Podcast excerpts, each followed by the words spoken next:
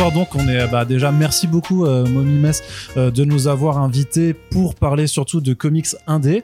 Mais avant de parler comics indé, un débat, un débat. Hulk est-il plus fort que Batman, Ah. François Euh, C'est la grande question euh, qu'on va se pense poser qu'on- ce on va soir. voter à main levée. Hein. Je pense, je, je pense qu'on va devoir débattre là-dessus. Donc voilà, on est, on est là vraiment pour parler de comics indépendants avec donc François Hercouet qui est directeur éditorial d'Urban Comics et que je vous demanderai d'applaudir bien fort tous autant que vous êtes, s'il vous plaît.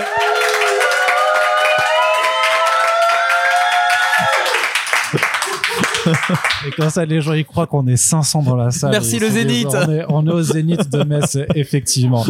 Donc euh, merci d'être avec nous pour cette soirée, euh, François. Mais d'abord, il y, y a une question sur laquelle on va on va se pencher au début et sur laquelle aussi, bah, comme je le répète encore, je vous invite vraiment à, à entrer dans la discussion parce que c'est pas juste entre nous deux, mais euh, à définir qu'est-ce que c'est vraiment euh, le comics indépendant.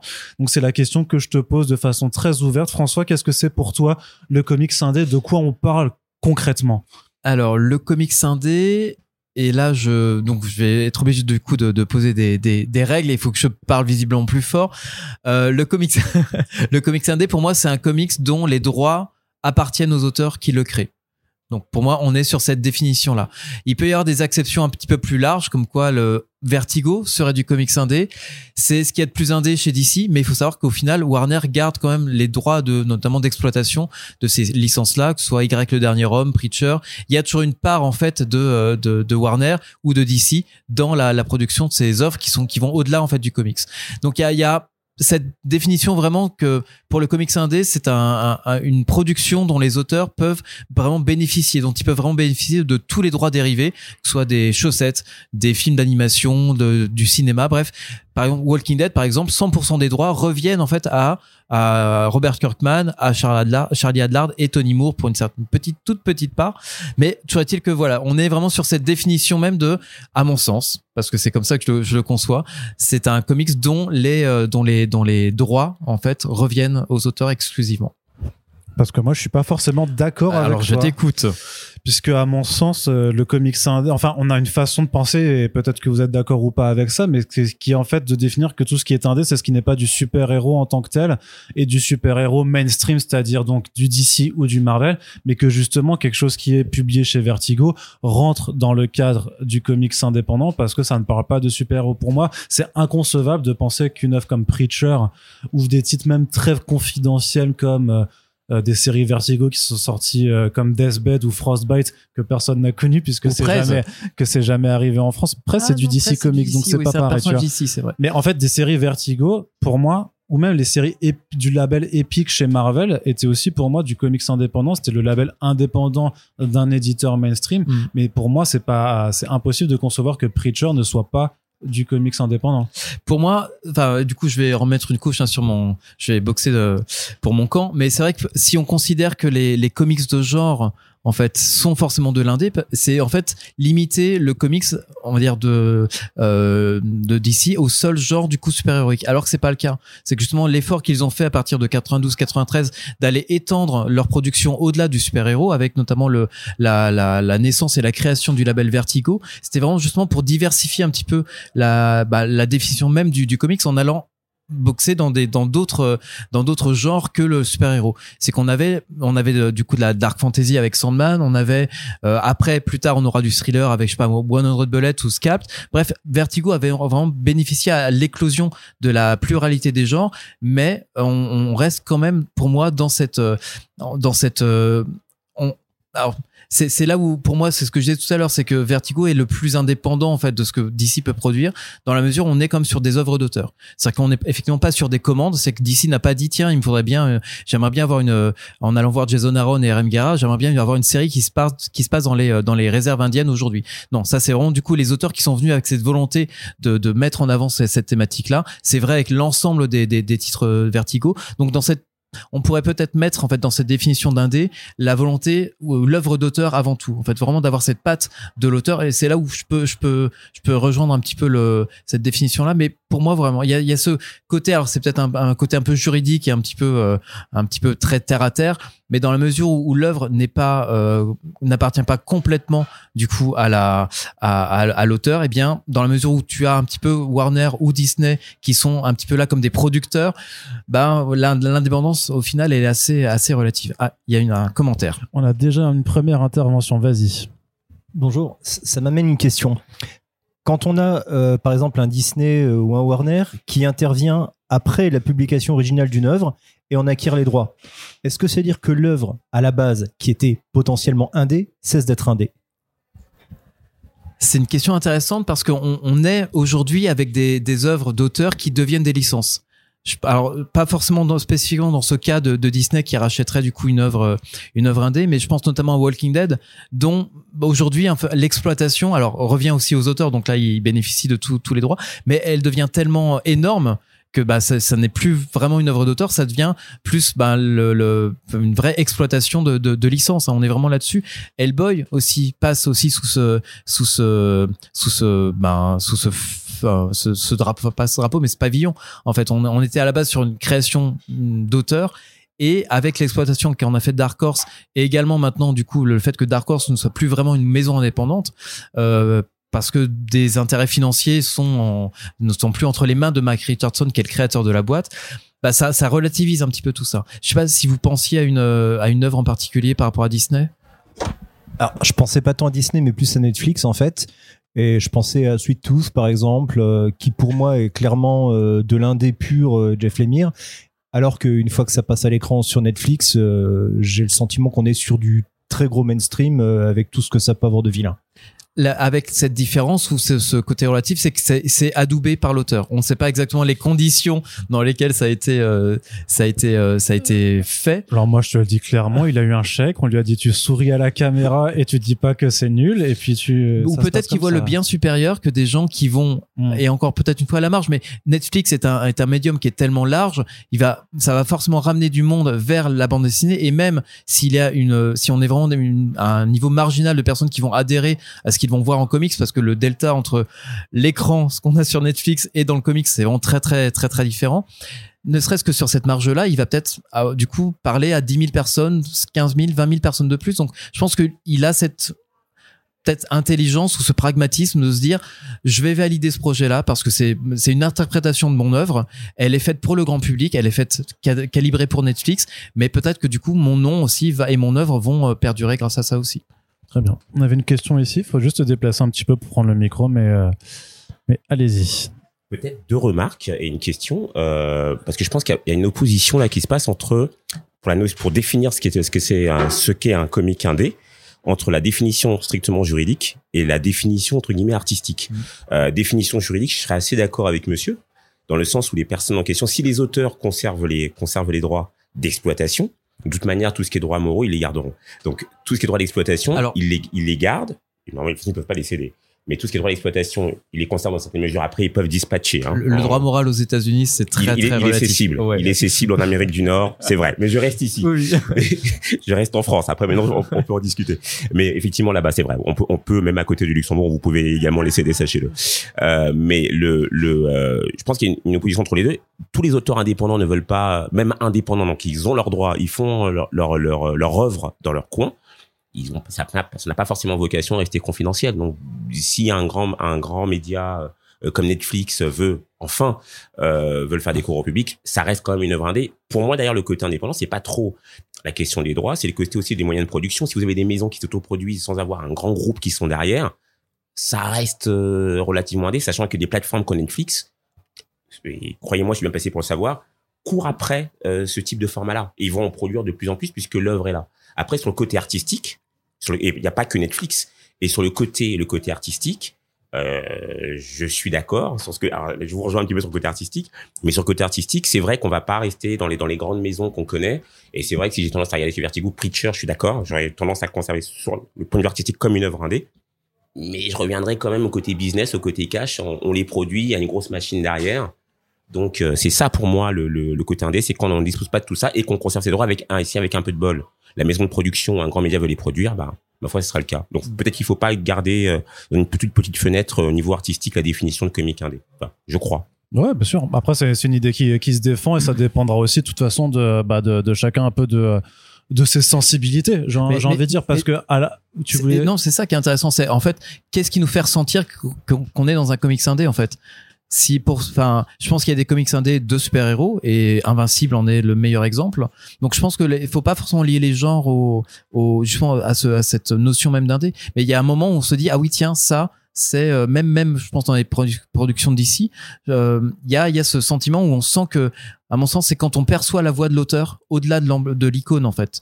Quand on voit qu'un un auteur comme Grant Morrison s'empare d'un personnage aussi iconique que Batman, qui est plus vieux que lui, mais qu'il arrive à imprimer son, du coup, sa, sa patte, sa couleur dessus, on est, alors, encore une fois, pas dans de l'indépendant, mais on perçoit en tout cas l'œuvre d'auteur. Et je pense que ce qui prévaut dans, dans le comics indé, c'est vraiment sentir vraiment cette, euh, le- la personnalité de l'auteur, quelque chose qui fait vraiment d'une œuvre quelque chose de singulier par rapport à ce qui pourrait être fait depuis, euh, depuis très longtemps. On va, donner, on va commencer à donner les prénoms des personnes qui Je interviennent. m'appelle Nicolas. Allez, ça, Nicolas, c'est à ça, toi. ça- ça m'éveille euh, une une remarque qui renforce encore plus la remarque que je me faisais à l'instant sur Preacher. Et je me demande si, dans ma perception, il n'y a pas la notion de commande au niveau de l'indé. Parce que, de mémoire, euh, je crois que Garth Ennis et Steve Dillon avaient eu beaucoup de mal à faire publier Preacher parce que justement, c'était assez choquant. Et quand ils se dirigeaient au tout début vers les, les, grosses, les gros éditeurs, ils avaient, euh, ils avaient quand même euh, essuyé quelques refus. Ou alors c'était pour The Boys, je The sais Boys. plus.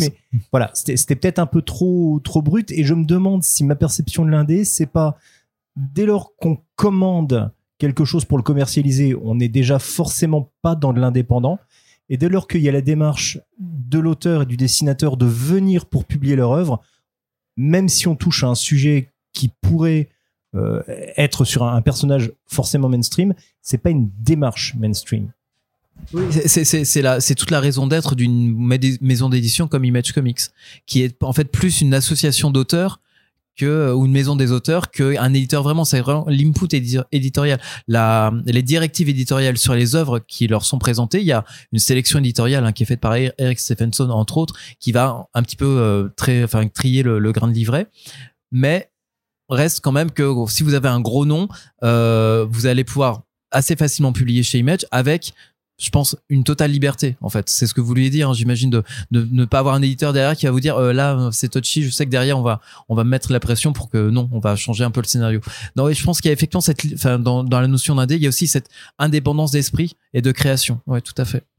C'est-à-dire que, tu- que toi, tu estimes aussi que des, euh, des créations justement du début d'Image Comics, quand justement tous les autres, quand, quand les artistes sont partis faire White Storm, faire, faire Youngblood, les Extreme Studios et tout ça, c'est de l'indé malgré le fait que ce soit quand même des grosses, grosses copies de tout ce qui ouais se faisait tout dans à le fait. Bah, à ils ont ils ont hein. ils ont fait ce qu'ils savaient faire de mieux hein, dessiner.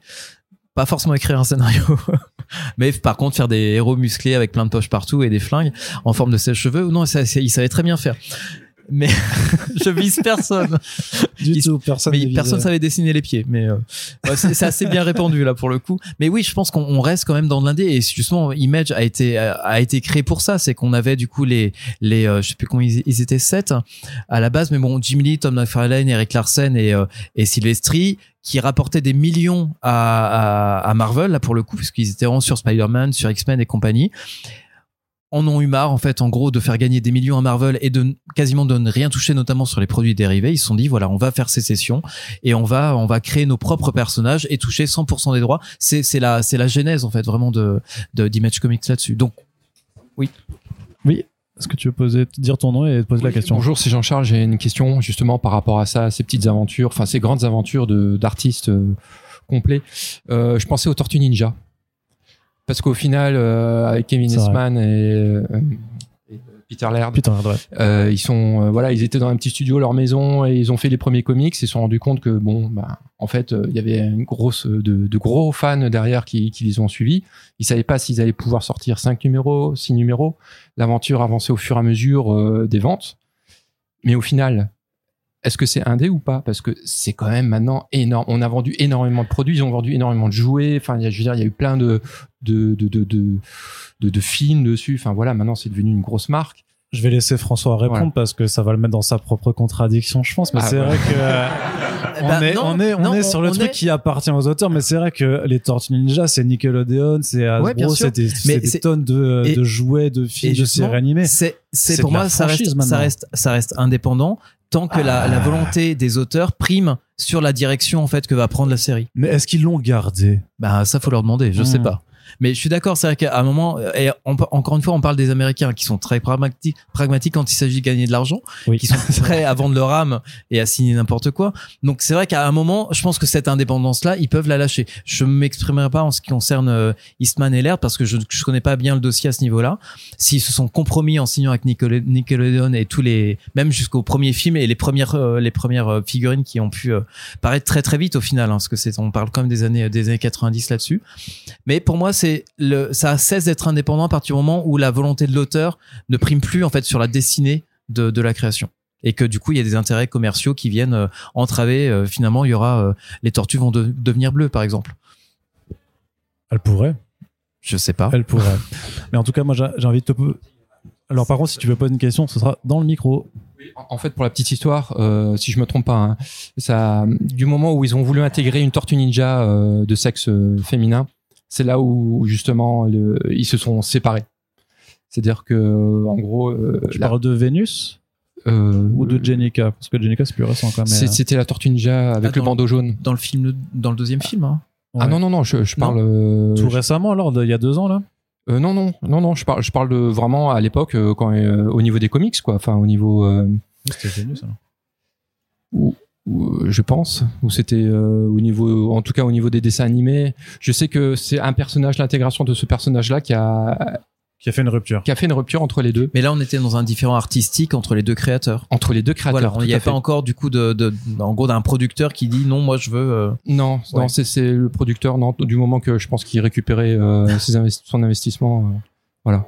Mais euh, oui, pour la petite histoire, c'est une séparation entre les deux créateurs. D'accord. Et c'est que récemment encore où ils ont pu se revoir et essayer de renouer des liens, mais Hmm. c'est vrai que depuis, euh, c'était compliqué. Moi, j'avais une question à te poser, euh, François aussi, parce que, en fait, on disait qu'on était là pour les 10 ans de Mommy, mais c'est aussi quelque part de façon euh, coïncidence les 10 ans d'Urban aussi, en fait, euh, cette année. Est-ce que, est-ce que, en fait, il y avait des accointances en fait pour créer la maison d'édition, la librairie en même temps, je ne sais pas. Le complot peut-être, un complot culturel en France. Euh, mais au départ, quand tu te lances avec Urban, toi, tu veux donc publier, enfin, la maison euh, signe pour reprendre DC Comics. Mais très rapidement, enfin, toi, tu as déjà dans l'idée de faire aussi du comics indé selon ta propre définition de ce qu'est l'indé, alors. Oui, non, complètement. C'est pour moi, c'est ça a toujours été indissociable. Quand on fait du, du enfin, quand on, on est une maison d'édition qui fait du comics en France, euh, on avait la chance d'avoir euh, cette énorme licence que peut être DC avec tout le ce bestiaire de, de 70 ans à l'époque ou 75 ans de de- d'histoire à raconter.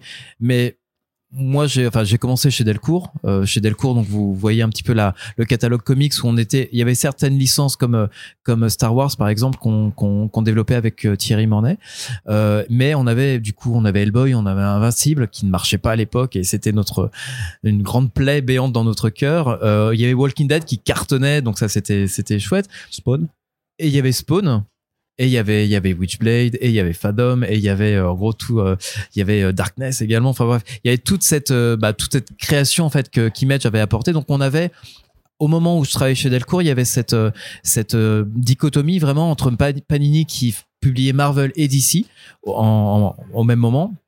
Et puis euh, bah, Delcourt qui présentait plus le, le pendant le pendant indé.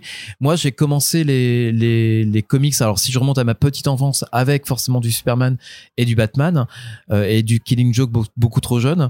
Mais mais quand quand j'étais quand j'étais euh, quand j'étais étudiant sur Rennes, bah ouais moi c'était euh, Spawn the Undead, c'était euh, tous tous les euh, les mini-séries de Violator par Alan Moore. Enfin, c'était, j'étais vraiment, à- vraiment dans cette baigné dans cette, dans cette création qui a été et cette révolution qui a été, qui a été Image. Heureusement après. Cette, euh, cette première génération de titres a muté vers quelque chose de beaucoup plus, à mon sens, ou avec beaucoup plus de sens, puisque les scénaristes, il y a toute une vague de scénaristes qui sont venus renforcer la, la, la proposition et puis l'opportunité qu'offrait Image pour la scène euh, indé, euh, enfin et encore, parce qu'on parle d'indé, mais vraiment le vrai indé américain, il est un peu plus euh, un peu moins mainstream en fait que même ce que peut pro- proposer euh, Image Comics mais moi c'est dans ma culture en fait l'indé est indissociable de, euh, de de la définition même de définition même de comics pour à mon sens, tu vois, le mainstream se nourrit de l'indé et inversement. C'est quelque chose qui est venu au fur et à mesure.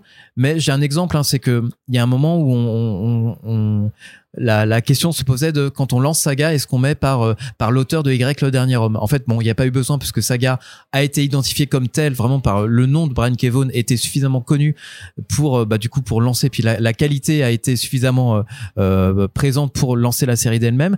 Mais on s'était posé la question et si on avait posé la question à DC à un moment de est-ce qu'on peut associer un titre que vous publiez chez Vertigo à une série indé, la réponse aurait été non. Ça aurait été un non définitif.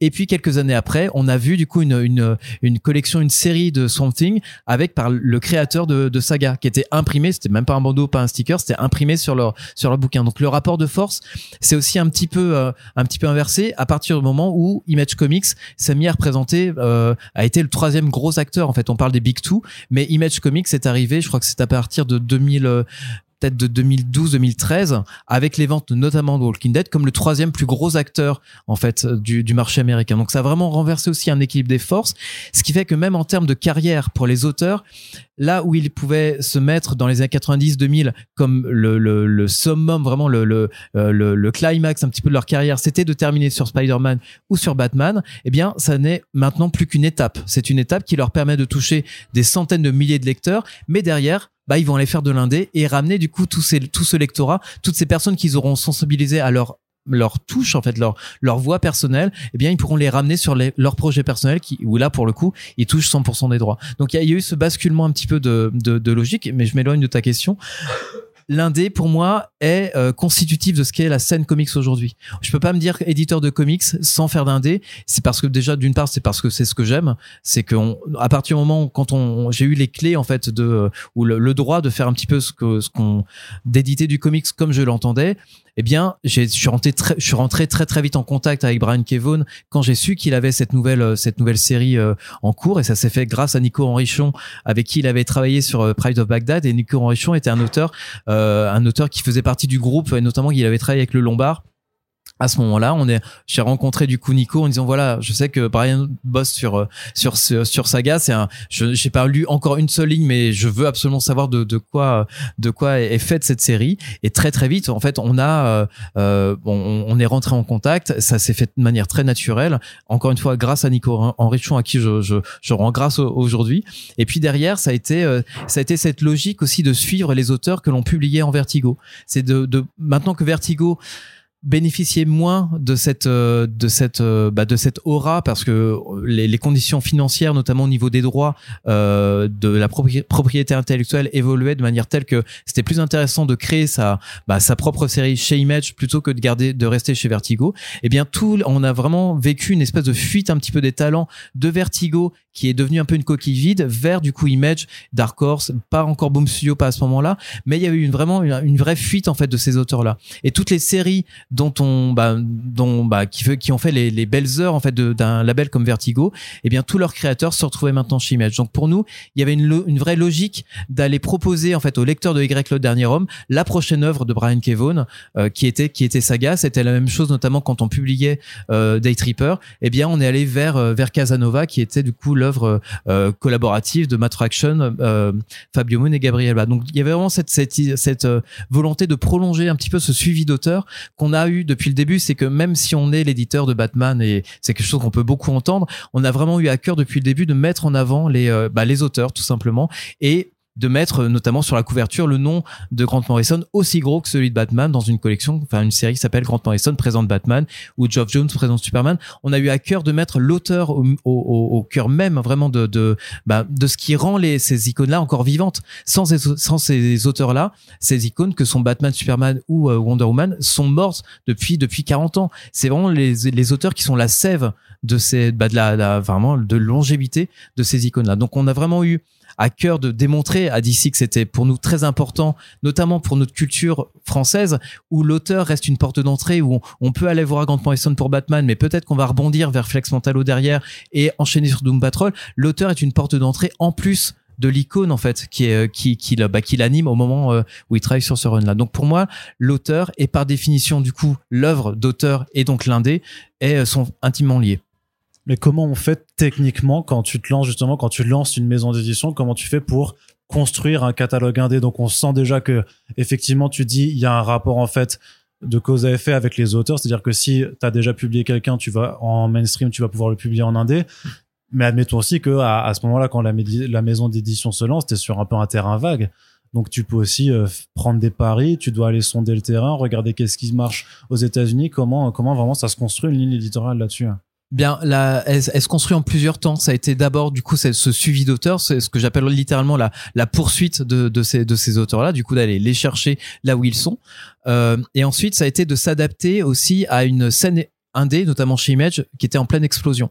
C'est qu'on a, on a vraiment vu à partir de, ça devait être 2012, non, peut-être 2013, 2014, tous ces auteurs qui sont, bah, qui sont effectivement partis de chez DC, mais également partis de chez Marvel. Je pense notamment à Rick Remender, à Jonathan Hickman. Alors autant Remender lui a coupé les, les, les ponts avec Marvel, autant Hickman lui bosse boxe encore dans, dans les deux, euh, dans, chez, enfin sur ses, œuvres indées, mais également en, en, toujours chez Marvel. Mais il y a eu vraiment cette, euh, cette euh, explosion créative. Jason Aaron également était un autre auteur comme ça qui, qui a grenouillé chez Icon, puis du coup a mis ses séries chez, euh, chez Image Comics. Mais il y a eu vraiment cette, euh, bah, cette profusion d'auteurs et qui, euh, bah, moi en tant que lecteur de comics et après lecture, parce qu'il y a comme cette phase de lecture, on va pas signer un chèque en blanc parce que c'est juste un gros nom, même si sur Brian Kevon il y avait quand même cette, y avait cette, cette intuition. Et là pour le coup on parle vraiment d'intuition puisqu'on, on, enfin, pour moi il y a, les, faux pas chez Brian Kevon sont très très limités pour ne pas dire inexistant. Mais voilà, il y a été, il y a, eu cette, euh, bah, cette euh, volonté de s'adapter aussi à la mutation du, du, marché américain en 2014, 2015 même, où on a eu vraiment, ben voilà, Rick Remender qui lançait trois séries en même temps, Jason Aaron qui, qui débarquait également. On a vraiment eu cette, euh, cette explosion créative et on était à ce moment-là bah, trois trois éditeurs principaux hein. c'était Panini Delcourt et Urban. Et ben oui moi je voulais être en fait aussi ce représentant de l'œuvre indé. Je voulais pouvoir être capable de proposer en fait les deux l'œuvre mainstream d'un auteur et puis également son son œuvre indé. Et on a pour le coup publié des auteurs là pour le coup qu'on ne suivait pas chez Vertigo. Rick Remender Jason Aaron euh, si Jason Aaron on, on, le suivait chez Vertigo mais un Jonathan Hickman par exemple non était inconnu à notre catalogue mais l'œuvre faisait tellement résonance. Après, on parle vraiment là pour, coup, le coup d'affect de, premier lecteur, en fait. Et qui, pour moi, il y avait des évidences, en fait. Il y avait des choses vraiment à faire.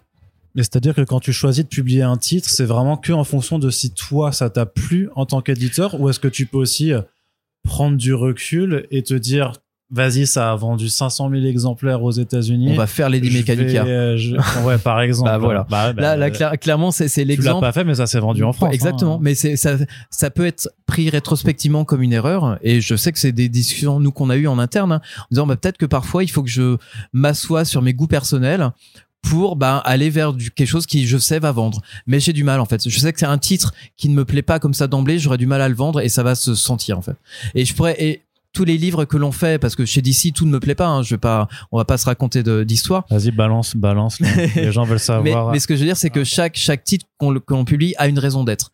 Euh, pour le coup la Medi Lady Mechanica ne rentrait dans aucune case en tout cas chez Urban.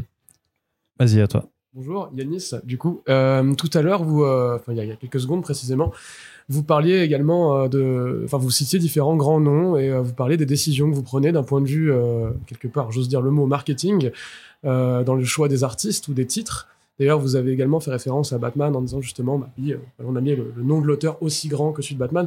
Ne pensez-vous pas quelque part qu'au vu du succès des différentes œuvres qui les ont précédées, celles-ci, donc des œuvres plus mainstream, comme vous le disiez tout à l'heure, pardon, comme vous le disiez tout à l'heure, du coup, euh, ne leur donne quelque part un succès, euh, mérité ou pas, ça peu importe, mais un succès supplémentaire qui les dépossède de leur indépendance quelque part. Non, je pense que quand, quand Grant Morrison ou Sean Murphy signent sur une série Batman, ils sont parfaitement au courant des règles.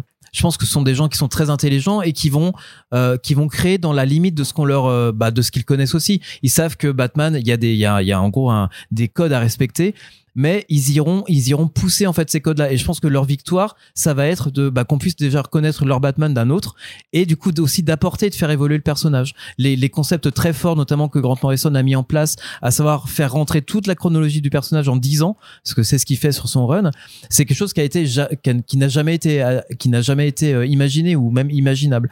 Quand euh, Frank Miller par exemple là on revient un petit peu en amont euh, va déconstruire le personnage et un, écrire sa dernière histoire dans Dark Knight Returns et sa renaissance dans, dans, dans le Batman année 1, il en fait une véritable œuvre d'auteur. Et bizarrement, c'est quelque chose, c'est des choses qui restent encore valables aujourd'hui. Là où on peut avoir des choses beaucoup plus euh, euh, alors c'est là où je m'embarque sur, sur de la critique un peu personnelle, mais des choses beaucoup plus euh, euh, pas, pas- pas- euh, qu'est-ce que je vais pouvoir dire Tu creuses, là, tu, là, tu creuses, t'es tout seul. Hein, Non, des, des- des choses simplement qui seront moins mémorables en fait. On verra vraiment ce que l'histoire re- re- euh, retient, mais oui, Miller Mazzucchelli reste en tout cas une œuvre, une œuvre euh, bah, qui ne vieillit pas en fait.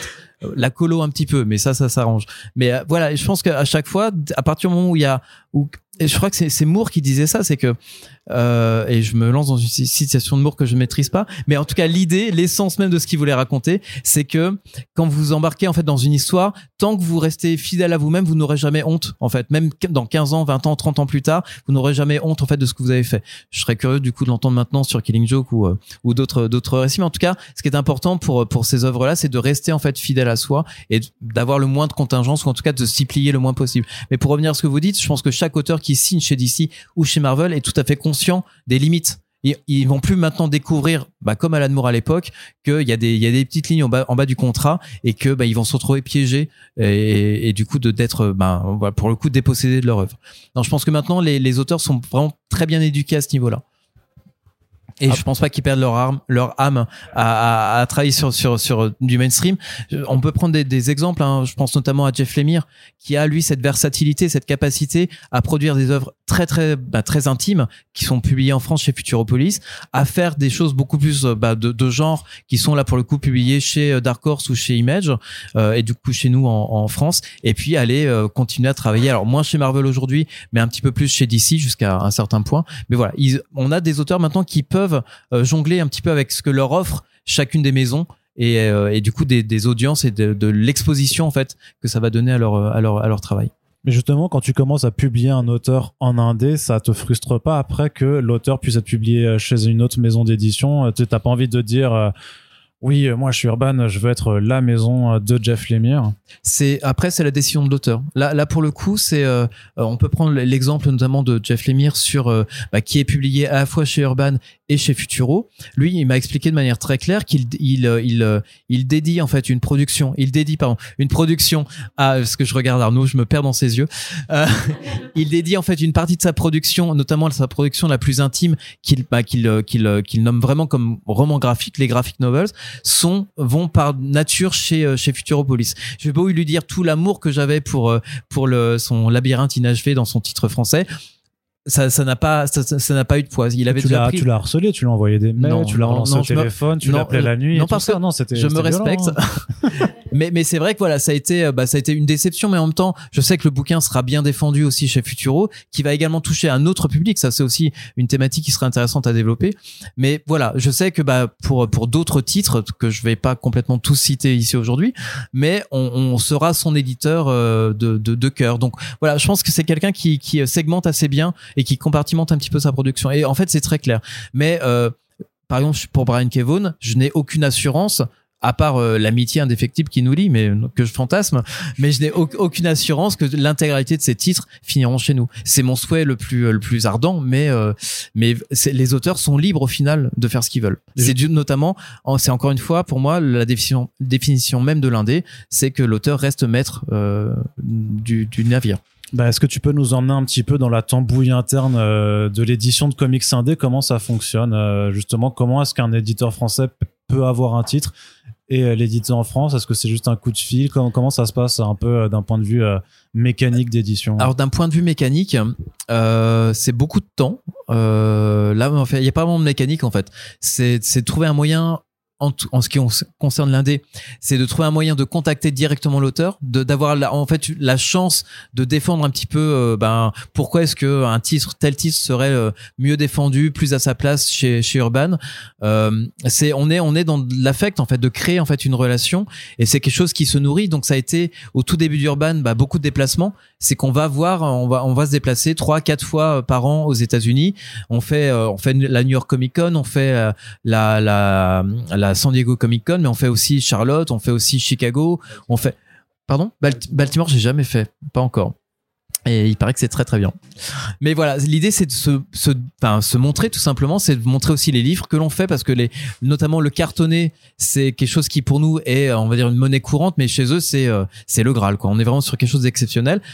Et bon, c'est juste leur montrer que vous êtes compétent et sympa. C'est à partir de là, vous avez fait une, une première étape. L'étape d'après, bah, c'est vous faire inviter à des fêtes. C'est de rester du coup à ces, à ces fêtes d'auteurs, notamment à San Diego, où on termine très très tard après la fête officielle sur le sur le, le port, euh, sur la marina euh, derrière l'hôtel. Donc c'est des choses comme ça qui euh, alors on le paye, euh, on le paye en santé. Hein. C'est vrai qu'on, il y a, y a un, un, un Tu de gueule de bois ou tu Voilà, exactement, c'est ça.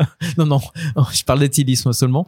Mais non, c'est après on paye vraiment de notre personne, mais c'est, je pense que c'est commun au monde de l'édition en général. C'est que c'est, c'est, j'ai jamais signé un, un contrat en état d'ébriété, mais il y a forcément un lien en fait qui se, qui se crée quand vous voyez les gens, quand d'une convention à une autre, vous, bah, vous êtes, euh, vous êtes reconnu, vous dites ah oui tiens c'est le gars français, il est plutôt sympa. Enfin voilà, on est, on est sur ce niveau en fait d'abord de, de relations humaines. C'est là-dessus qu'on a basé. Enfin, je pense que les auteurs que l'on a contactés, que ce soit euh, euh, Remender, Lemire, Jock, euh, euh, Snyder, Brian Kevon, bref tous ces auteurs-là, on les a rencontrés en vrai. Il n'y a pas d'auteur en fait entre guillemets maison euh, avec qui on puisse se dire bah eux c'est automatique c'est Urban sans qu'on ait eu avant cette euh, cette euh, cette relation là. Donc il y a il y a forcément un, un un investissement humain mais bon qui est qui est naturel avec tout métier de l'édition. On reste pas dans notre bureau, hein, ça ça fonctionne pas comme ça. Et puis derrière, bah, il y a forcément une, aussi une puissance financière. Hein. C'est que le groupe que, qui est Média Participation permet du coup d'avoir une offre qui soit crédible. Après, qui soit pas forcément décorrélée, mais c'est vrai que quand on se retrouve face à un autre, un autre éditeur français qui lui va peut-être se mettre à dévisser en termes de prix, bah on sait que derrière on peut on peut asseoir. Après parfois il est arrivé aussi que l'auteur dise ben on m'offre plus là mais je décide d'aller quand même avec vous. Ça arrive hein, c'est assez rare. On reste quand même avec Parce des que juste américains. pour qu'on comprenne, pour que, euh, que tout le monde comprenne bien, c'est qu'en Oui. fait, voilà, pour avoir les droits d'un comics indé, il faut faire une offre en fait Voilà. à l'agent ou à l'éditeur et qu'ensuite il y a une forme d'enchère qui se passe pour pouvoir euh, éditer le bouquin en Voilà, France. ça, ça, ça dépend. Il y a plusieurs configurations, mais effectivement, en général, on fait une avance en disant j'ai lu ça, j'aimerais bien lire le deuxième, troisième.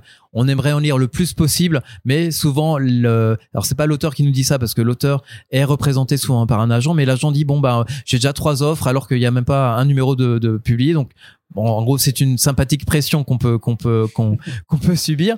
Mais moi, je demande quand même toujours de lire le maximum de ce qui est produit déjà avant de de, de, faire une offre. Et sur cette base-là, je dis bah ouais, moi j'y crois. Voilà pourquoi, en gros, voilà tous les arguments pour lesquels je pense que bah, cet auteur-là ou cette série-là serait bien accueilli parce qu'on a un historique de vente, parce qu'on a des libraires qui suivent déjà le projet, parce que voilà ce qu'on a pu produire aussi en termes de de, de couverture médiatique. Donc c'est autant plus on a d'expérience et plus on a d'expérience réussie aussi, bah plus c'est simple en fait de, aussi de convaincre l'agent. Après effectivement vient la danse un petit peu des avances et il y a parfois plusieurs tours de de de, bah pour gros, à qui fera la la, meilleure euh, la meilleure enchère tout simplement. Après il y a aussi des moments où on lâche l'affaire parce que ça n'a plus de sens, c'est hors sol économiquement et on sait que même si on peut très bien vendre le titre, il y a un moment où on va pas mettre le bouquin à 35 euros parce que faudra rembourser l'avance. Ça ça ça ne marche pas.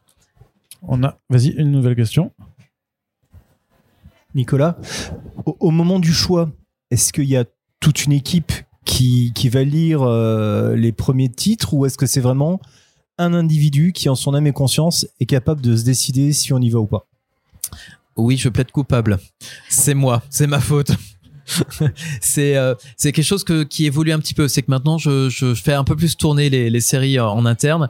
Mais c'est vrai que je reste quand même à la direction éditoriale en fait de la chose. Après, il peut y avoir des séries qui, qui m'ont été remontées ou euh, bah, que j'avais pas j'avais pas capté. Par exemple, je pense alors c'est pas de l'indé, mais je pense à une série comme Gumball.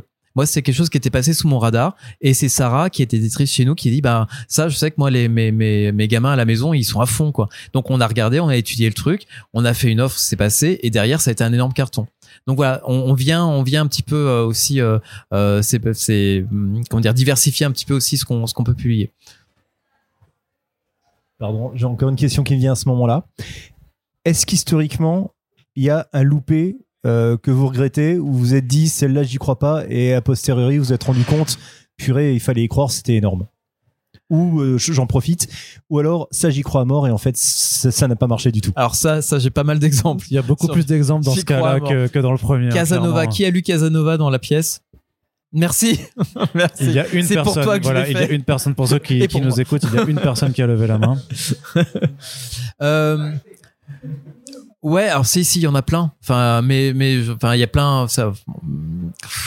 Alors, dans le quel sens? Dans le sens de des ratés. Euh, les trucs. Bah, alors. Je regrette pas de pas l'avoir fait, mais ça a cartonné, c'est Lady, Mechanica. Clairement, j'ai même un, un libraire qui me disait ça, jette un œil parce que vraiment euh, mes clients sont en fond dessus et tout. Et je comprenais pourquoi. hein, c'est qu'à ce moment-là, je voyais même dans les conventions les euh, bah, la mode qu'il y avait autour du steampunk, du coup de tout le tout le cosplay qui été développé autour. C'est un truc euh, que Benitez, euh, Joe Benitez a très bien perçu aussi, et il a fait ça, il a calibré sa série en fonction. Et moi, bah Joe Benitez, c'était euh, c'était euh, quoi C'était Weapon Zero chez euh, chez Image. C'était toute une époque, mais pour moi, si, j'étais plus en fait dans ce dans ce, je je retrouvais pas, je trouvais pas de place en fait pour cette série-là. Graphiquement, thématiquement, ça marchait pas. Après, voilà, ça a fait les ça a fait les les les belles heures de euh, de, de Glénat Comics. Mais voilà, typiquement voilà, et ça, ça a, occu- enfin, ça, ça a provoqué une discussion en disant, bah peut-être que je devrais aller au-delà de mon propre goût, en me disant, bah peut-être qu'il y a, il y a, il y a, il y avait un truc à faire. Mais encore une fois, ce que je disais tout à l'heure, hein, moi, je suis pas capable de vendre des séries dans lesquelles je, auxquelles je suis pas lié de manière effective. C'est, c'est, et je suis, j'ai bien conscience que c'est une, c'est aussi un, un défaut. Mais au moins, ce que je, ce, enfin, comment dire, ce que je vous vends, je j'y crois vraiment, quoi. J'y vais pas par défaut, par dépit ou, ou quoi que ce soit. Donc, ce qui fait qu'en indé, effectivement, on est dans une curation qui est, qui est de mon fait, euh, mais qui est aussi ma charge. C'est que je dois donner une direction, en fait, à, à la maison d'édition.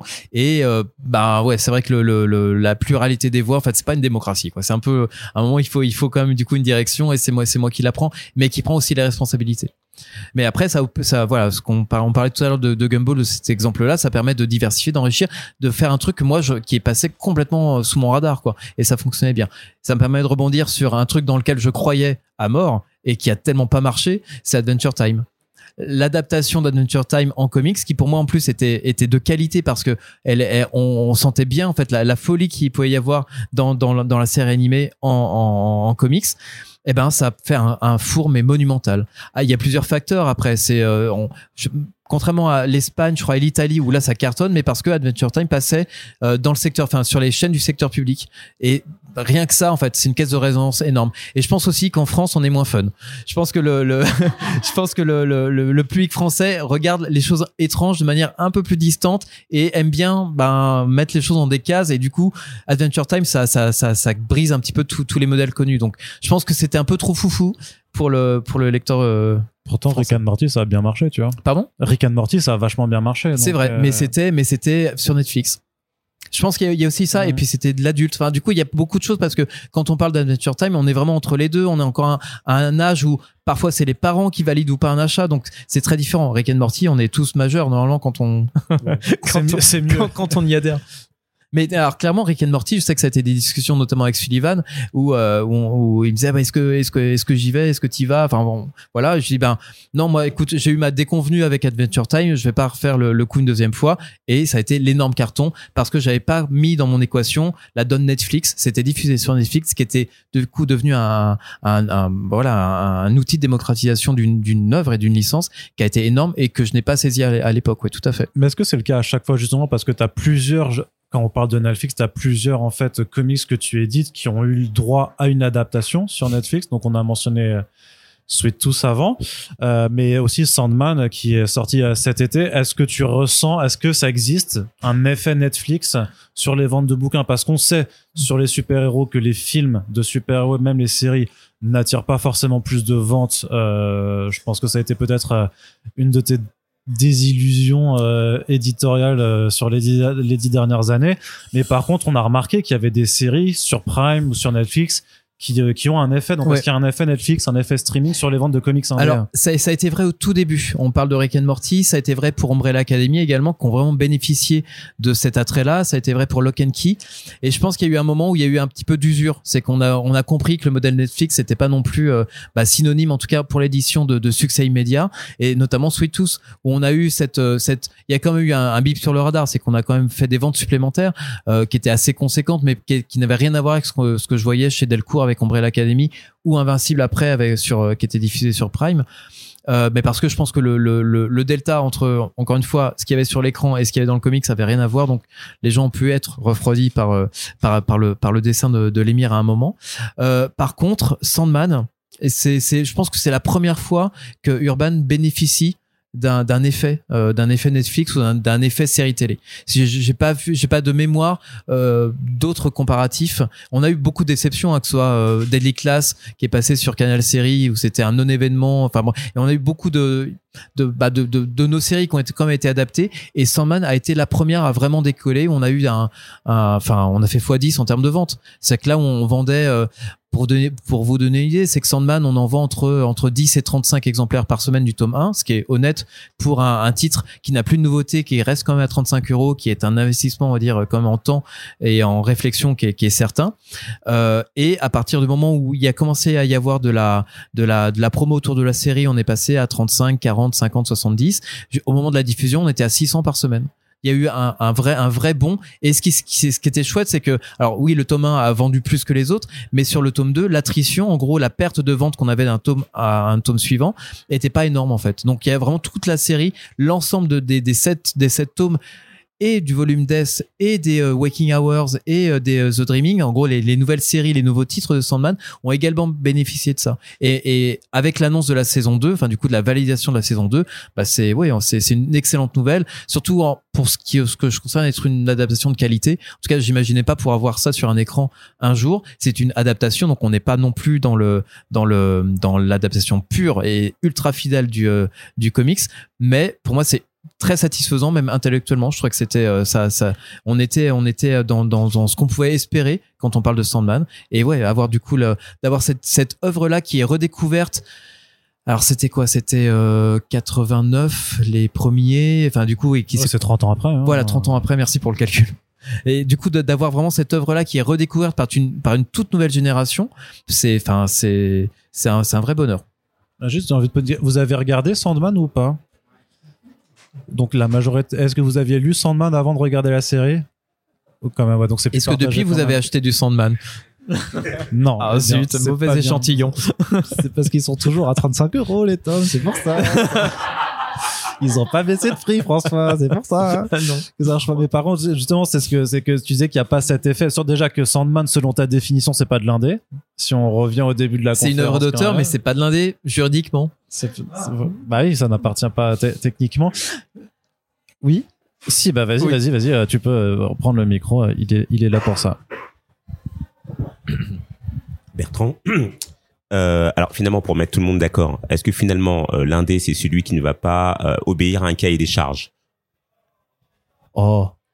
Ouais, je te, je te Oui, en fait, c'est ça. C'est ce qu'on disait. C'est que tant que l'auteur reste maître d'œuvre, en fait, sur, sur son, sur sa création, Il ça avec reste sa personnalité dans l'œuvre, c'est une Ouais. œuvre qui se dessine. Vous avez parlé de Miller tout à l'heure, Ouais. euh, qui, qui a fait un nouveau Batman et, euh, et qui restera. Je- je- Et qui restera. Et qui restera. C'est vrai. Tant pis, tant pis Mais, je suis d'accord, je pense que Gaiman bénéficie encore d'une, euh, bah, en gros, de, de, de, de sa, d'une volonté, en fait, indépendante de, ah, oui, je, je pense, je veux y croire. Mais je pense qu'il y a eu quand même des concessions faites avec Netflix.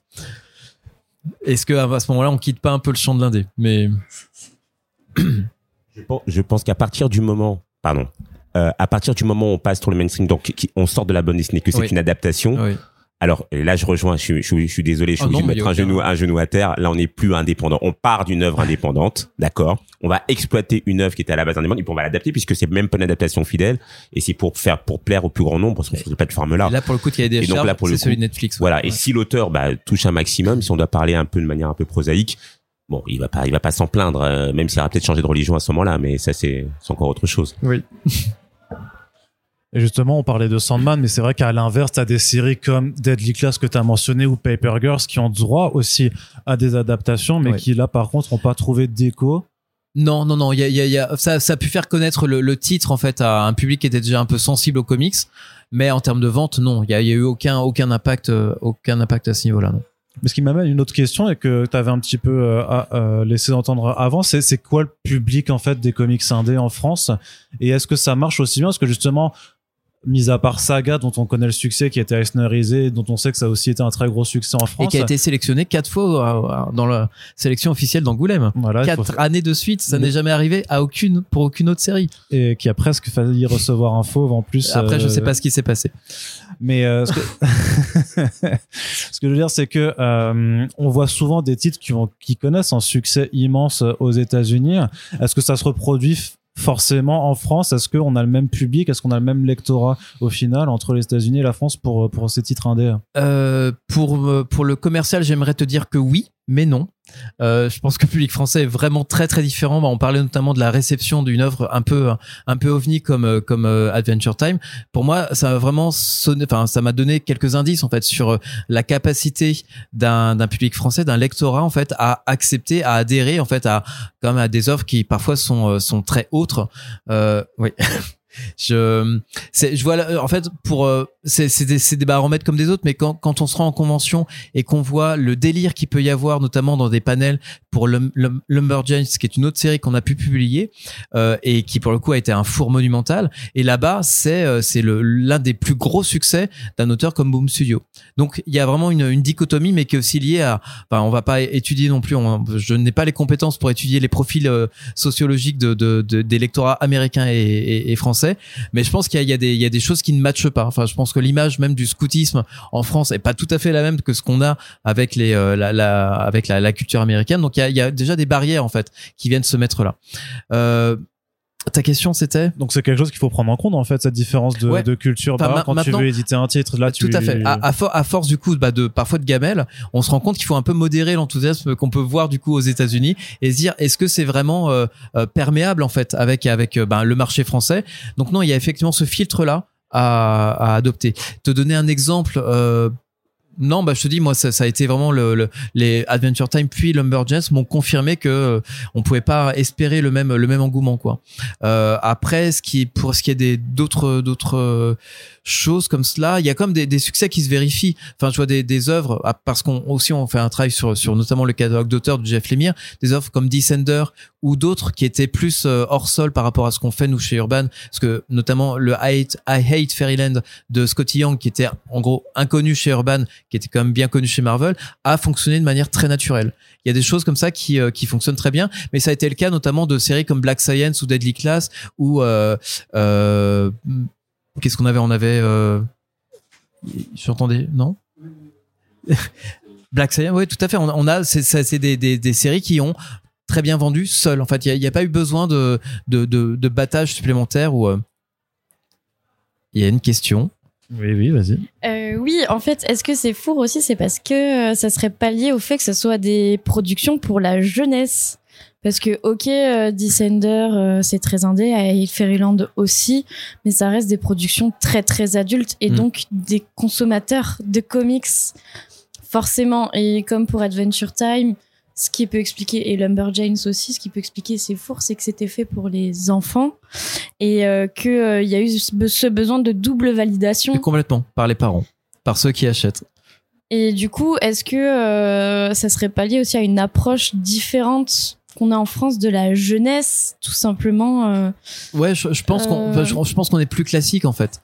Enfin, j'ose espérer que, nos générations seront un peu plus permissives et en tout cas plus curieuses.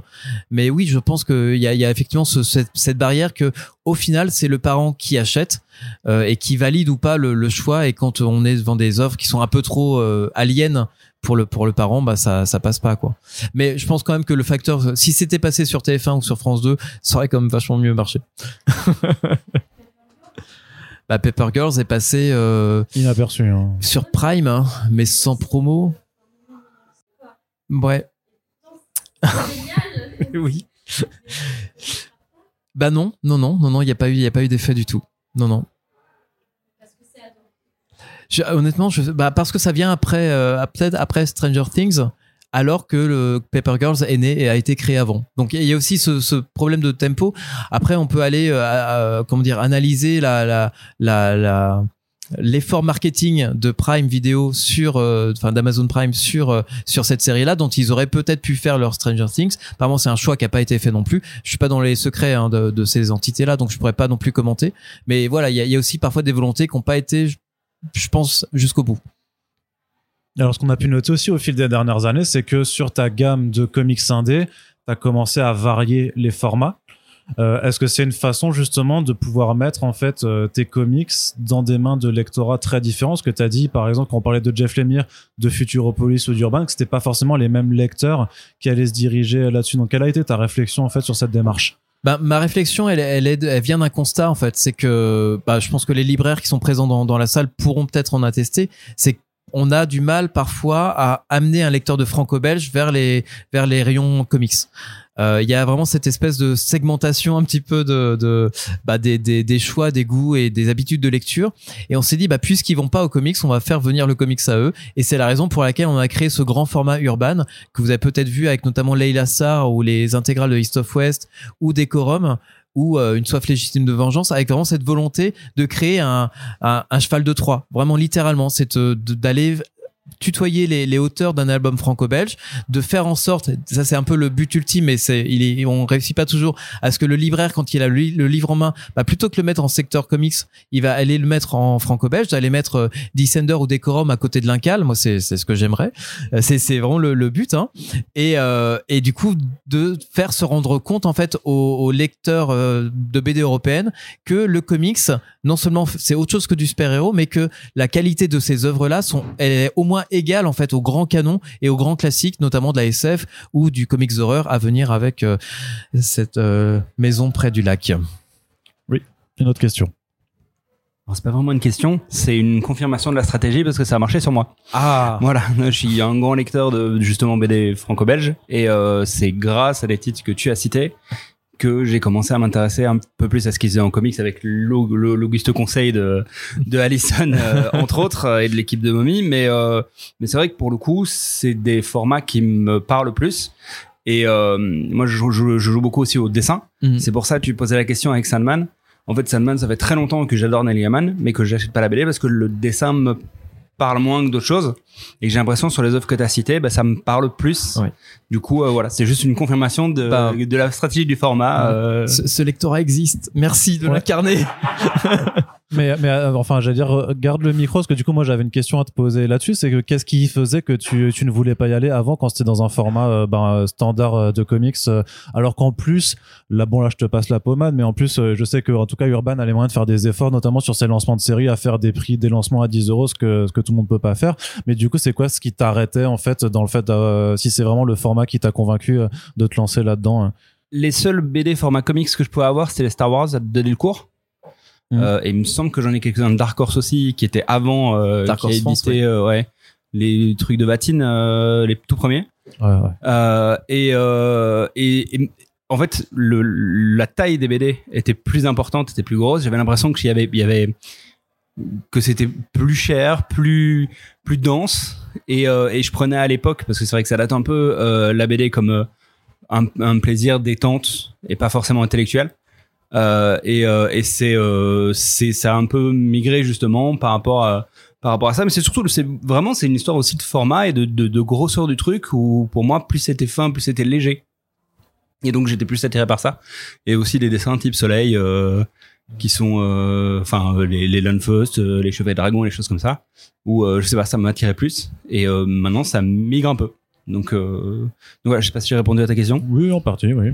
Mais c'est c'est c'est c'est intéressant de, du coup de cette cette euh, notamment cette appréciation au niveau du dessin parce que c'est aussi une des des des comment dire un des critères que, que l'on met en avant notamment parce qu'on va pas passer tout l'indé notamment dans ce grand format urbain ça ça n'aurait pas de sens il y a des choses comme je pense je pense comme à Crossover par exemple qui sont de Donny Cates et euh, de Geoff Shaw qui sont très ultra référencés comics vraiment à la culture américaine. Et là le grand format n'irait pas euh, euh, n'irait pas même enfin dans ce grand format là on n'irait pas intéresser un lecteur euh, de, BD européenne. Là ça n'a pas ça n'a aucune chance de fonctionner. Par contre il y a des œuvres comme ça qui vont être euh, dont dont l'intérêt va dépasser en fait l'intérêt du seul lecteur de comics.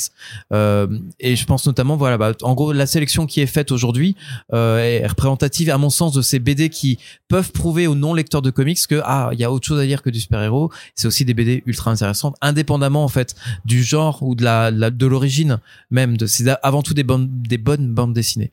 Et je pense notamment à, euh, The Nice House on the Lake donc ce, titre qui va venir là en, en janvier de James Newton Ford et Alvaro Martinez Bueno, qui est un récit d'horreur qui, euh, bah, qui à mon sens a cette capacité de t'intéresser.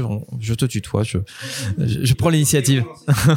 et oui, voilà, je pense qu'on est là-dessus sur une œuvre qui est aussi dense. On est sur du euh, peut-être un petit 180 pages pour premier volume, mais vous aurez l'impression euh, de de- d'en avoir pour deux heures de lecture. Et c'est vraiment, enfin, c'est littéralement le temps que vous allez passer à décrypter un petit peu tout ce qui se passe. C'est vraiment passionnant. On est vraiment sur cette euh, sur, ces œuvres dont l'ambition en fait rejoint aussi euh, bah, en gros le, le- ce qu'on peut mettre ou ce qu'on peut vouloir voir dans une BD européenne.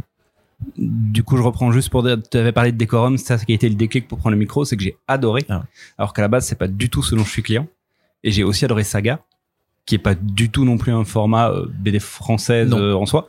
Donc euh, vraiment, euh, le, le, le brouillage de gens, je pense, fonctionne. Pardon, Mm. excuse-moi.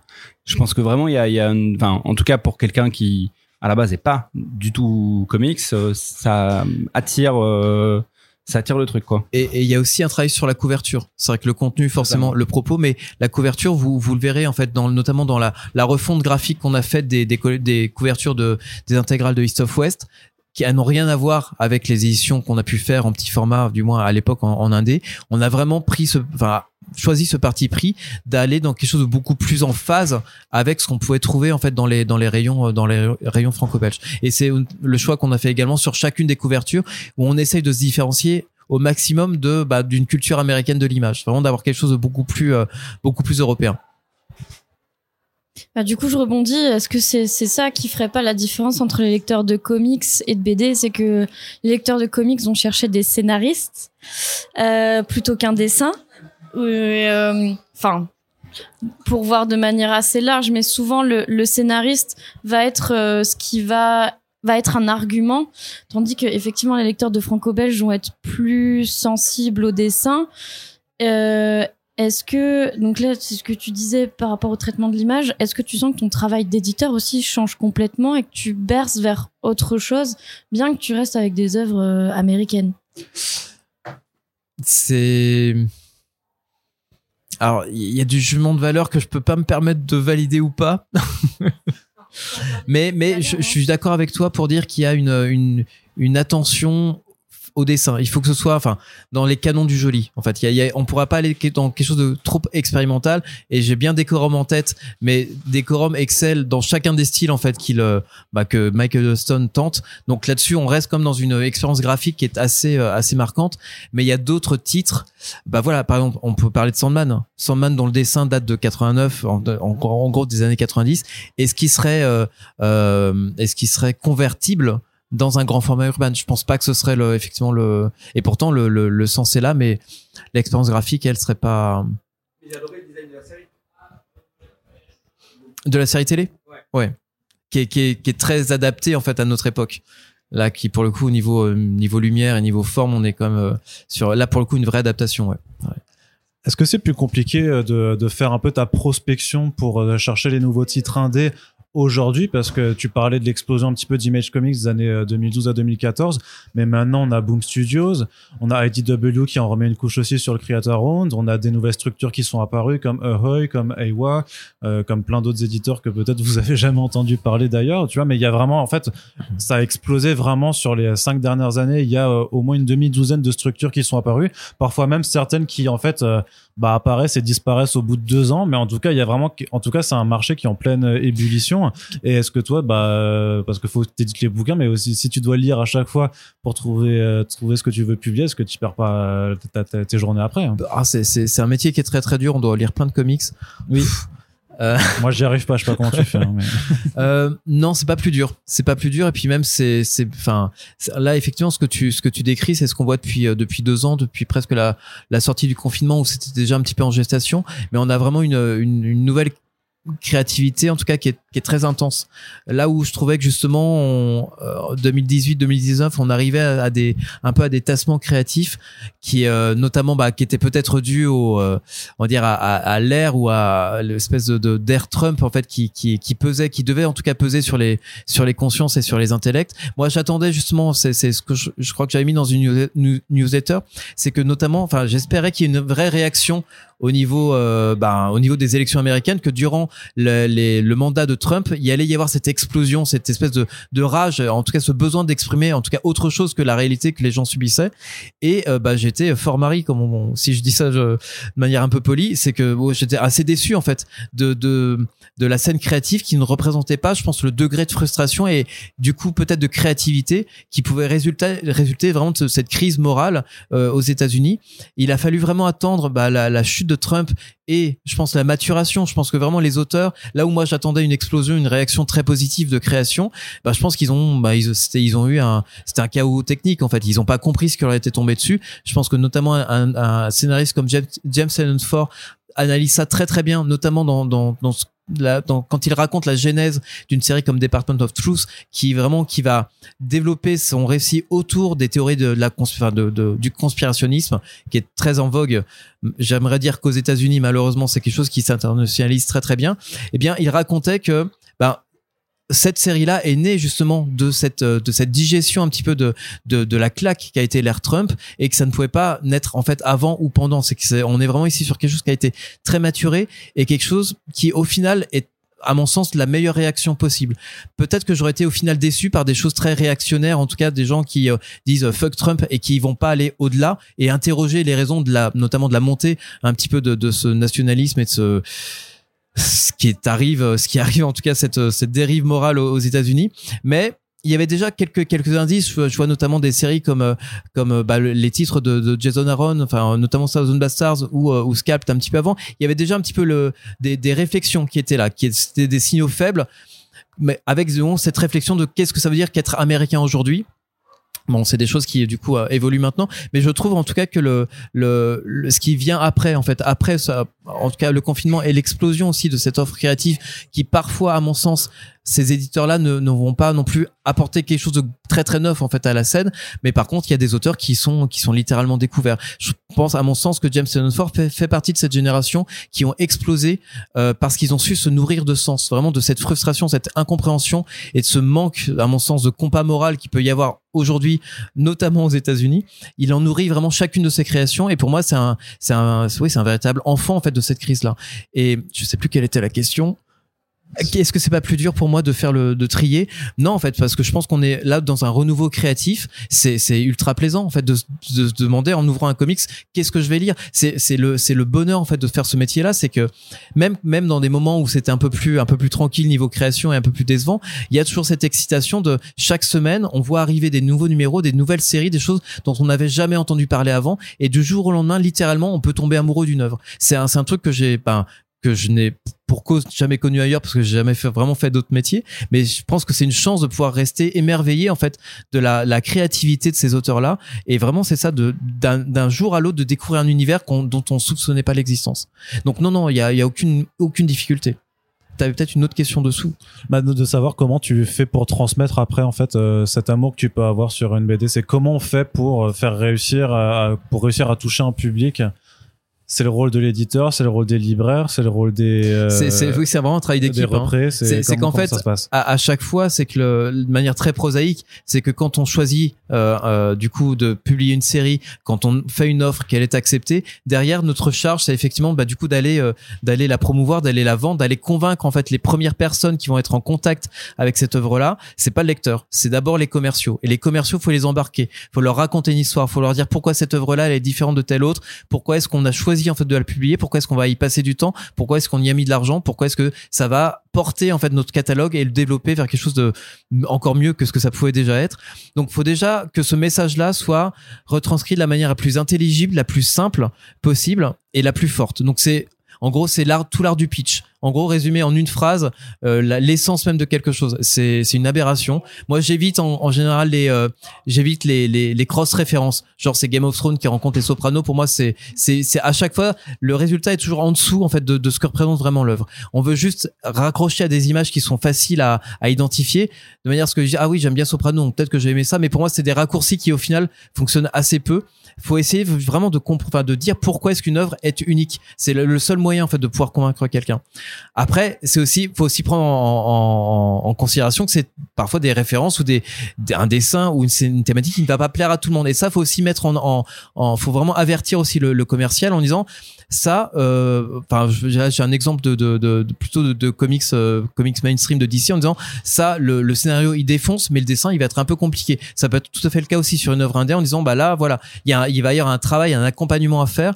Et le mieux à faire dans ces moments-là, quand on sait qu'on a un scénario qui est très très fort et un dessin qui est, on va dire, moins joli entre guillemets ou moins commercial, c'est bah, quand on peut le faire, c'est en fait le donner à lire en fait au, au libraire, le donner à lire au commercial, mais également au libraire. Quand on a eu euh, la chance de, de publier notamment toutes les morts de Leila Sarr, on a imprimé le livre de manière à ce que le commercial reparte avec. Pour moi, c'était un- une offre qui était qui était à ce point importante. Il fallait euh, euh, et qui était en même temps complexe aussi à résumer. Pour moi, il y avait pas de meilleur argument que le livre en lui-même qu'on a traduit, lettré, imprimé tel quel. On l'a donné à, à- à, du coup aux commerciaux. Il faut savoir qu'à ce stade-là, quand on présente les titres aux commerciaux, les livres n'existent pas avant 4-5 mois.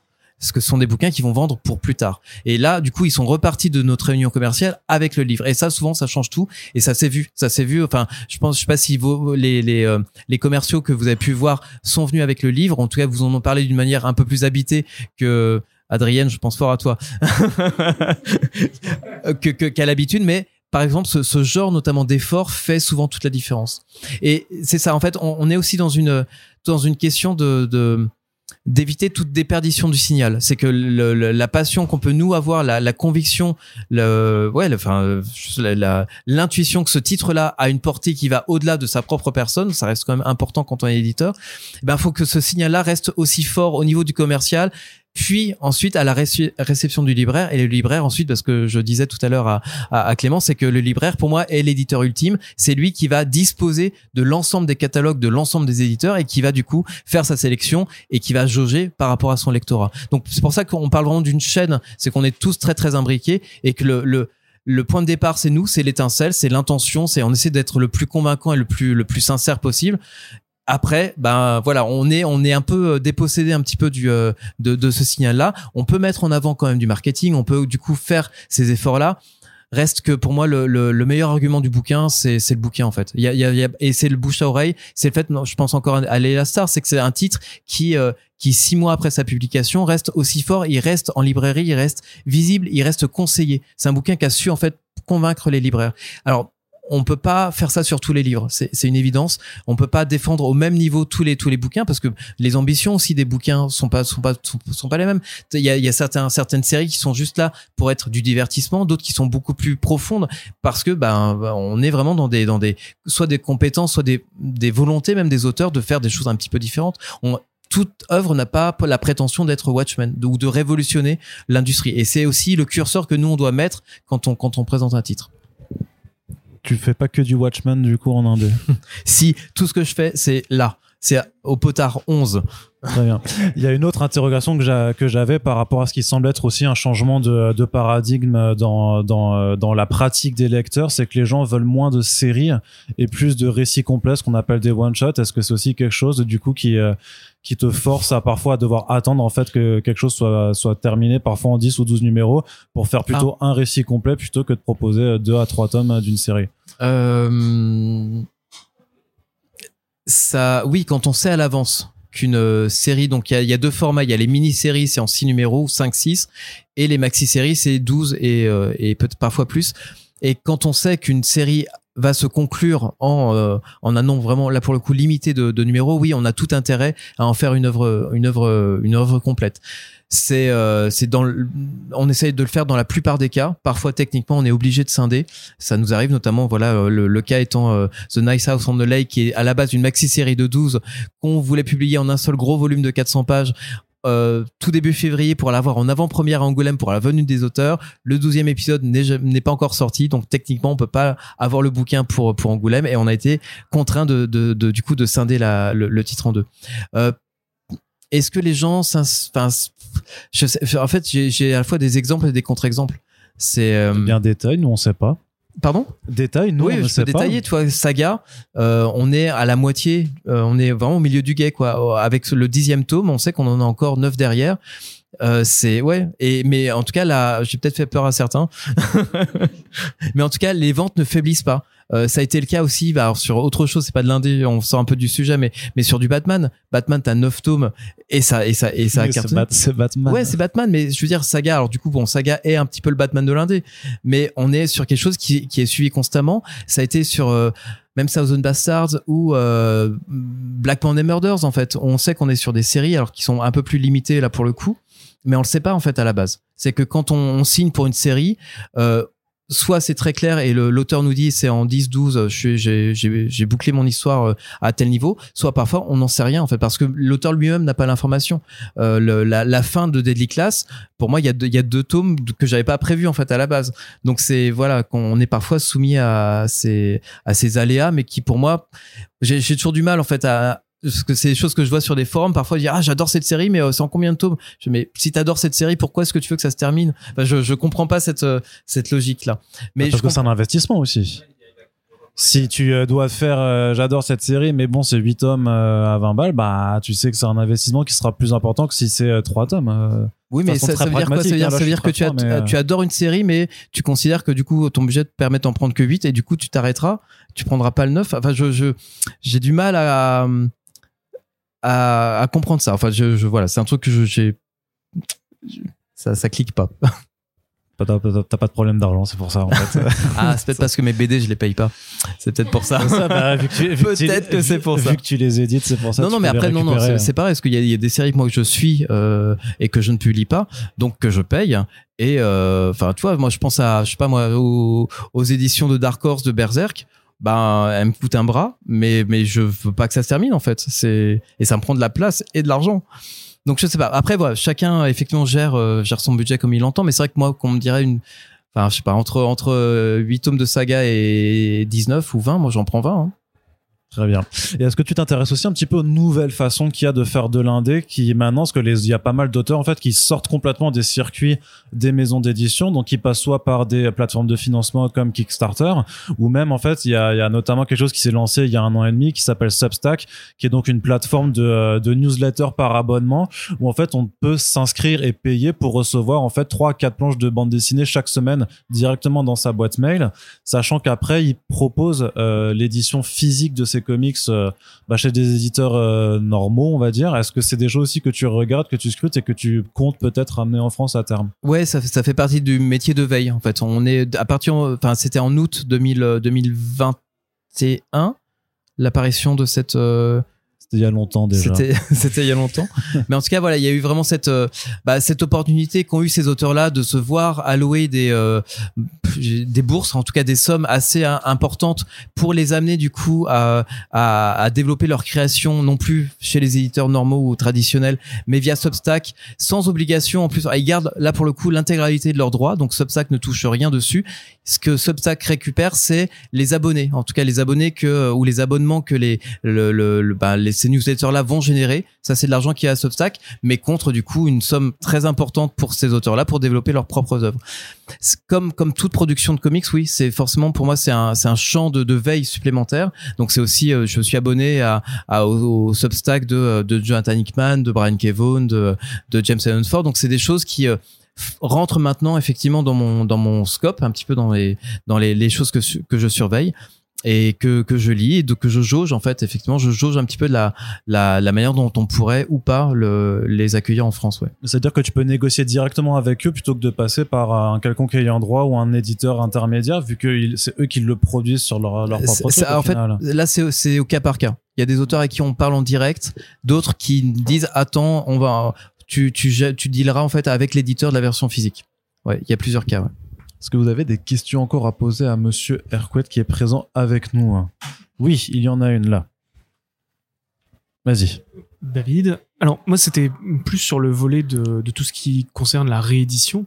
Euh, J'ai en tête, par exemple, Transmétropolitane, qui était auparavant, si je me trompe pas, édité chez Panini. Ou pas. Qu'est-ce qui a mené justement à la décision de rééditer un titre comme ça chez, chez Urban euh, Alors, ce qui en fait, c'était mécanique. C'est qu'en fait, dans la mesure où on avait signé un accord de publication avec DC, c'est ce qu'on appelle un master agreement, c'est qu'en fait, on a accès à l'intégralité du catalogue de, euh, de, DC Comics et de Vertigo. Euh, et du coup, on peut choisir de publier ce qu'on veut. On peut choisir un livre mais là l'avance à rembourser pour sur ce livre-là, elle est un peu énorme. Donc on peut aussi également publier plusieurs. Euh, Transmétropolitan, de fait, n'était plus publiable et disponible chez Panini. Donc l'œuvre manquait, n'était plus disponible du tout sur le marché français, et il nous semblait important de de, de la proposer à nouveau.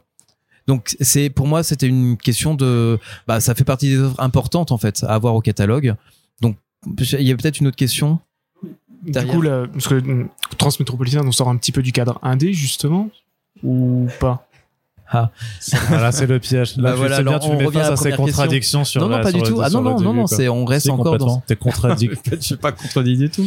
Non, non, c'est on, on reste avec cette œuvre-là qui est une œuvre d'auteur, qui est euh, publiée chez Vertigo, qui appartient à DC, qui appartient à Warner. Et à partir du moment où les auteurs peuvent, en gros, créer sans, sans, euh, comment dire, sans, hum, sans contrainte, eh bien, ça reste une œuvre d'auteur qui peut être dite indépendante à partir du moment où on l'a vu tout à l'heure. hein, c'est un peu la réflexion qu'on avait. S'il n'y a pas sur un autre médium, il y aura peut-être du coup des contraintes qui feront qu'elle sera un peu moins indépendante. Mais en tout cas, non, pour moi, c'est, c'est, c'est, elle faisait partie au même titre que Sculpt, que, euh, que, euh, je sais pas, euh, que Sandman, que, enfin, elle faisait partie de ces œuvres-là qui étaient, qui étaient importantes d'avoir au catalogue, qui, dé, qui ont défini en fait Vertigo à un moment et qui sont une facette en fait du, du comics aussi. à, il faut, il faut, il faut que transmettre soit, soit lu quoi. Et maintenant, c'est disponible au format nomade, encore plus accessible. Ouais, c'est pas le moment de faire ta pub non plus, euh, François. Est-ce qu'il y a d'autres questions encore euh, dans la salle? C'est le moment euh, pour, pour, pour les poser. Ne soyez pas timide. Si vous êtes timide, c'est triste. Ou alors, on a épuisé le sujet ou le public. C'est ça, c'est ça. Bah, ça fait une heure, une, presque une heure et demie, donc c'est Ah oui. pour ça. Mais écoutez, de toute façon, bah, on peut continuer à en discuter sans être enregistré euh, pour, pour le coup. Moi, je ferai un petit peu de montage, comme ça, ils entendront pas que les gens étaient timides. Mais en tout cas, je vous remercie euh, vraiment. d'a- Donc, encore merci à Momit de nous avoir invités pour pouvoir parler de Comics Indé. On va continuer d'en parler après. Et surtout, bah, je vous redemanderai euh, d'applaudir bien fort monsieur euh, François Hercouet qui était présent pour en Merci discuter avec nous.